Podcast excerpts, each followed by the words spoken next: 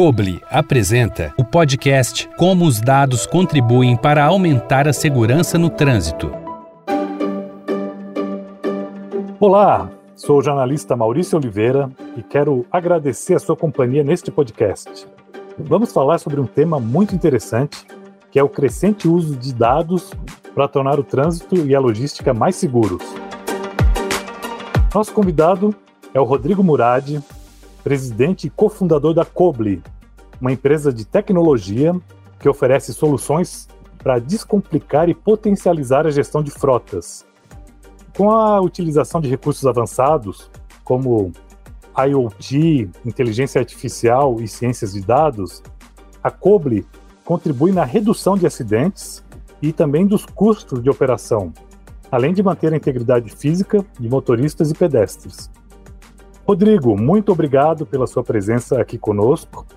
Eu gostaria que você começasse nos contando sobre a Coble, uma visão bem panorâmica da empresa e dos serviços que ela oferece. Oi, Maurício, ouvintes, muito prazer, grande prazer estar aqui hoje com vocês. Estou é, muito animado para falar sobre esse tema. Vamos lá.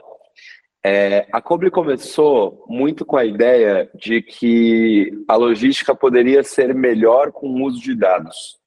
E a gente define a melhor de três maneiras, né? As coisas podem ser mais baratas para chegar na casa de todos nós, pode ser mais rápido, demorar menos, e pode ser mais confiável, né? Vamos combinar que vai chegar no horário vai realmente chegar naquele horário, ainda mais para uso industrial, isso é super importante. E é muito legal ver que agora a gente começou a empresa em 2017, então a gente está com mais ou menos seis anos de idade hoje, gravando em, em 2023, e é muito legal ver que isso foi um grande sucesso. Né? De lá para cá, a gente partiu de zero para hoje mais de 6 mil empresas clientes, utilizando a Cobre de todos os tipos de indústria. Né? A gente está em todos os estados do Brasil, centenas de cidades diferentes, tem centenas de milhares de motoristas que estão dirigindo com a ajuda da nossa tecnologia hoje em dia, em todas as partes do Brasil. E já estamos hoje com mais de 400 pessoas aqui no time, das mais diversas áreas, e continua crescendo mais do que 100% ao ano, para conseguir fazer cada vez mais impacto para um setor tão grande quanto a logística. E a gente realmente partiu dessa visão e foi trabalhando para implementar isso cada vez mais em casos práticos. Né? Então, acho que a gente vai falar um pouco hoje também sobre segurança no trânsito, que é um dos temas mais importantes que a gente vê no dia a dia. Acontecem centenas de milhares de acidentes no, no Brasil, e a gente sabe que a grande maioria deles, mais de 90%, é causada por falha humana. E a gente trabalha bastante para reduzir realmente a incidência de acidentes e fazer as ruas mais seguras para todos nós, seja os motoristas, sejam os pedestres, seja quem estiver na rua. Além de outros pontos que a gente vê como primordiais assim, para o sucesso da logística, né? essa integração entre todos os, os motoristas, reduzir consumo de combustível, aumentar a produtividade, reduzir manutenção, poluir menos, são alguns dos principais problemas que a gente trabalha junto com as empresas para ir resolvendo. E Rodrigo, um dos produtos que a Cobre oferece é a videotelemetria, né? Como é que funciona na prática esse uso de câmeras e de sensores é, para transformar tudo que é captado em dados? Sim. A gente vê que muitas das dificuldades da logística são por ser um setor que tem dificuldade com informação. Né, cada veículo, principalmente para transportes, né, cada veículo está em um lugar, cada pessoa está vendo uma coisa, é difícil alguém ter uma informação concreta de tudo que está acontecendo para conseguir tomar as melhores decisões, para conseguir executar os melhores processos. Então, uma das coisas que a gente faz é colocar sensores nos veículos. Podem ser sensores mais simples, como um GPS ou um acelerômetro para saber se está acelerando demais, freando demais, fazendo muita curva, ou até mesmo uma câmera embarcada. A câmera é a fronteira final dos sensores. Ela é o melhor sensor que tem. Ela é um vídeo que reporta exatamente tudo o que aconteceu e com isso você consegue tomar decisões muito melhores. Né? Então, por exemplo, quando a gente fala sobre modo de condução adequado, você pode falar ah, excessos de velocidade são ruins. É, e a gente pode ver com sensores mais básicos que ah, uma pessoa está acima ou abaixo do limite de velocidade. Mas com a câmera você consegue entender realmente o que aconteceu. Né? Ah, foi uma ultrapassagem, tinha algum outro evento de risco, quanto tempo a pessoa ficou acima, em qual pista ela estava. Você tem um entendimento muito mais profundo do que aconteceu, para aí sim você conseguir fazer uma tratativa melhor daquele evento. Isso tem sido uma coisa que a gente tem visto que teve uma aderência muito grande no mercado. Quando você olha para outros países, cerca de 60%, 70% das novas instalações de telemetria, né, de sensores dos veículos, já são de câmera. É, no Brasil, esse número é praticamente zero. E agora, na base da Cobre, a gente já vê esse número chegando muito perto de 50%. Então, a gente fica muito feliz de ver, um, o Brasil aderindo rapidamente a uma nova tecnologia e claramente vai trazer mais informações para as frotas, para quem está na ponta conseguir tomar decisões melhores. E você consegue ver que esse nível de entendimento também se traduz muito rapidamente em ganhos. Então, por exemplo, somente com a câmera é possível, através da inteligência artificial, você identificar se uma pessoa está dirigindo no celular, que é uma das principais causas de acidente. A gente se distrai, vê uma mensagem que não gosta, tenta responder e acaba não prestando atenção e tendo um acidente. Poucos meses depois da instalação da câmera, a gente vê que esses números se reduzem em cerca de 80%. Né? Então, quem fazia 20, 30 uh, infrações de pegar o celular enquanto dirigia durante o dia, já cai isso para 5, 6, poucos meses depois de implementar. E, obviamente, a ideia é levar isso para zero. Né? Rodrigo, nesse exemplo do, do motorista que pegou no celular, é possível intervir em tempo real no momento em que o problema é detectado? Como é que isso é feito? Que a gente entende muito vendo o setor é que você precisa mudar comportamento. Então, as pessoas dirigem muito tempo, faz muitos anos, elas dirigem várias horas por dia, ainda mais quem é motorista profissional, e esse comportamento vai se enraizando. Sempre fiz assim, peguei uma vez o celular, não tive acidente, peguei duas, não tive acidente, começa a se acostumar que tá tudo bem. E aí que mora o perigo, né? Quando eu pegar 20 mil vezes no celular, aí que eu vou ter o acidente que a gente quer evitar a todo custo. Então a gente trabalha é, de duas maneiras, que a gente fala que são ciclo curto de feedback e ciclo longo de feedback. Ciclo curto de feedback é exatamente o que você falou. Assim que acontece um incidente, a gente tem que avisar. Falar, olha, isso daqui está errado, vamos parar. Então a própria câmera já tem inteligência artificial embarcada e ela vai reconhecer alguns comportamentos de risco. Está muito perto do carro da frente, por exemplo, e um outro é o do, do uso do celular. Pode ter outras coisas também. Passou o vermelho, faixa pedestre, faixa de ônibus, por assim vai. Focando um pouco mais no uso do celular, a câmera já percebe assim que acontecer e ela já avisa diretamente o motorista. Fala, cara, está no celular, isso daqui é perigoso, por favor, pare.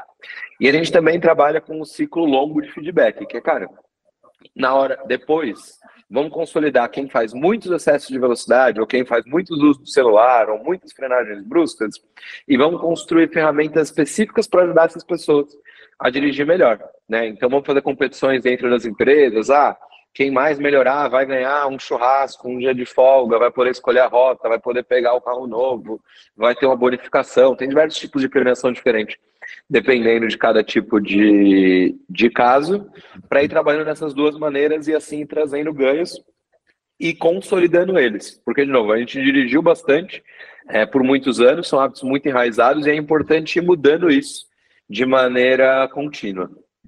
Agora, esse sistema produz um grande volume de dados, né? E um dos riscos disso, todo mundo que já fez pesquisa na internet sabe, é a gente se perder, né, no meio dessa grande quantidade de dados. Como a Coble ajuda os gestores da frota a identificar o que é de fato relevante nessa montanha é. de dados? Quando a gente pensa em empresas de dados, né, que nem a Coble, eu vejo muito uma questão geracional. Eu acho que muitas das empresas de dados iniciais foram muito focadas em expor os dados. Né? Eu vou pegar a informação e eu vou dar um monte de informação para você. É, e o problema disso é o que você falou, às vezes a pessoa não sabe exatamente qual informação olhar, são milhões e milhões de dados, quando a gente fala com frotas de 5, 10 mil veículos, poxa, é impossível de ficar uma pessoa olhar olhando ponto por ponto do GPS para tentar entender o que está acontecendo. E muitas vezes nessa, as empresas e as pessoas também correm o risco de criar vieses, né? Então, sei lá, poxa, eu fiz uma análise que funcionou uma vez, então essa análise é legal, vou usar sempre a mesma análise e vou fazer isso daqui para sempre. O bom do sistema e de dados mais avançados, né, de toda essa história de inteligência artificial, chat GPT e por assim vai, é que você consegue, a grande medida, ter menos vieses do que uma pessoa física. Então você consegue analisar tudo e procurando onde está a oportunidade. Então o nosso sistema tenta ao máximo possível trabalhar dessa maneira. Então um veículo em geral tem várias oportunidades. Ele pode dirigir melhor para ter menos acidente, para gastar menos combustível, para gastar menos com manutenção, para ter rotas mais curtas, é, para dirigir de maneira mais eficiente, por assim vai. A ideia cada vez mais é, vamos olhar os dados de cada um das centenas de milhares de motoristas que estão com a Kobe, vamos entender aonde está a oportunidade para cada um e vamos trabalhar de maneira mais proativa para mostrar isso para as pessoas. Para entender, poxa, o Maurício tem um potencial de reduzir combustível e o Rodrigo tem um potencial de reduzir manutenção. Vamos trabalhar especificamente com eles já de maneira mais proativa para que eles consigam entender esses benefícios. Então a gente tenta sair dessa geração inicial um pouco mais expositiva, né, IoT, vamos colocar os sensores e vamos trazer os dados somente, para uma coisa cada vez mais ativa, né? Vamos analisar os dados, vamos já automatizar processos, vamos já mexer diretamente no feedback ou integrar com outros sistemas para já ir trazendo esses ganhos. Então essa é uma lógica que a gente implementa e para mim ela vai ser evolutiva para diversas outras empresas que também trabalhem com dados, até para simplificar a vida de quem está recebendo o dado, né? A gente está analisando milhões e milhões de dados todos os dias e cada motorista tem uma fatia muito pequena disso. Então é importante que a gente consiga aprender com todos para ajudar cada um a ser melhor. Outro ponto muito interessante é que, além de contribuir para melhorar a gestão da frota de uma empresa, os dados também podem ter um, um uso mais amplo né, é, na, na, análise é, de uma cidade ou até mesmo de um estado e de um país, né, na medida que vocês vão tendo mais e mais dados. Por exemplo, vocês fizeram um estudo né, sobre os estados do país em que o limite de velocidade é ultrapassado com mais frequência. É um estudo bem recente, então queria que você contasse uhum. para a gente aí em primeira mão um pouco das conclusões desse estudo. Boa, super legal. Eu, eu acho que muito na mesma linha, né? Para a gente entender onde melhorar e como melhorar, a gente tem que entender o que está acontecendo. A gente sempre tenta começar daí. E a gente fez esse estudo para entender especificamente dessa parte de excesso de velocidade, onde que era mais grave. Acho que quando você pensa sobre educação, né, que a gente fala sobre educar os motoristas, educar os times, a gente vê que também tem muitas questões culturais. Né? Se todo mundo na minha família dirige muito mal, a chance de eu dirigir mal é um pouco pior, maior, porque eu estou acostumado a ver isso daqui. E a gente entende que tem um grande espaço de melhoria nas, nas cidades também, né? Tem lugares que são mais perigosos, a gente quer ajudar compartilhar esse tipo de dado para, pô, será que dá para melhorar a sinalização? Será que dá para quando o motorista estiver chegando lá com o sistema da Kobe, que nem a câmera pode avisar que está no celular, um dia ela também pode avisar, falar, cara, você está chegando num cruzamento super perigoso, toma cuidado, vai mais devagar, e por assim vai, para de novo trabalhando para evitar esse tipo de acidentes.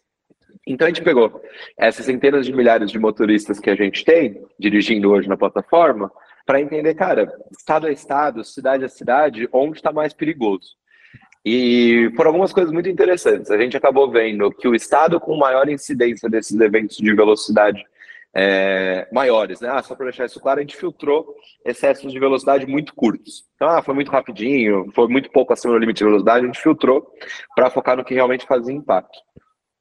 O estado que foi mais agressivo no modo de condução foi o estado do Tocantins, que teve o pior modo de condução comparado com todos os outros estados do, do Brasil.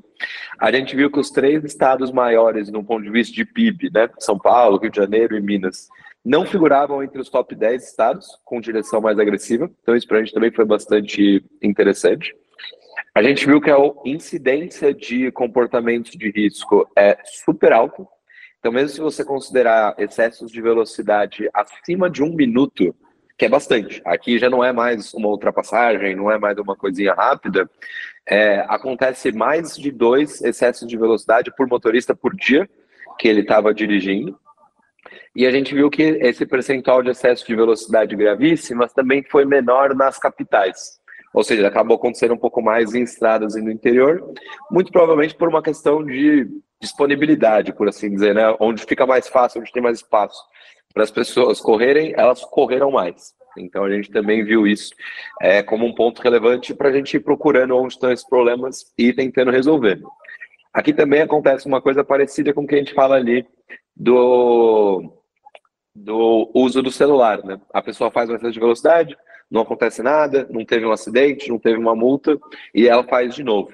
E a gente vê que realmente a incidência chega a centenas de excessos de velocidade, quase mil excessos de velocidade para cada multa que a pessoa toma ali na prática, porque também o pessoal vai aprendendo a contornar os radares e burlar, vamos assim, um pouco as leis, mas isso não inibe o grande risco de realmente ter um acidente, se machucar ou machucar outras pessoas por causa disso. Então a gente tenta usar esse tipo de estudo para entender onde estão os problemas e trabalhando para realmente reduzir o risco para todos nós. Né? Muito bacana, Rodrigo. Eu tive aqui com o Rodrigo Murad, presidente e cofundador da Coble, que eu queria agradecer pela conversa tão agradável e informativa, né? Acho que ficou muito claro como os dados podem de fato contribuir para uma mobilidade mais segura e racional. Rodrigo, um minutinho para sua despedida, por favor. Maurício, pessoal, foi um, foi um prazer. Fico muito feliz de poder compartilhar essa, essa conversa com vocês. Queria aqui me deixar disponível. Acho que a gente sempre está pensando muito em como utilizar dados para fazer o trânsito mais seguro, mais eficiente para todos nós. Então, todo mundo que quiser conversar comigo ou entender um pouco mais ou trazer novas ideias, a gente está sempre aberto aqui para realmente seguir nessa missão de fazer as frotas no Brasil serem mais eficientes. Muito obrigado, Rodrigo. Eu sou o jornalista Maurício Oliveira e foi um prazer contar com a sua audiência nesse podcast, parceria do Estadão Blue Studio com a Coble. Um grande abraço e até a próxima. Estadão Notícia, podcast Como os dados contribuem para aumentar a segurança no trânsito. Oferecimento Coble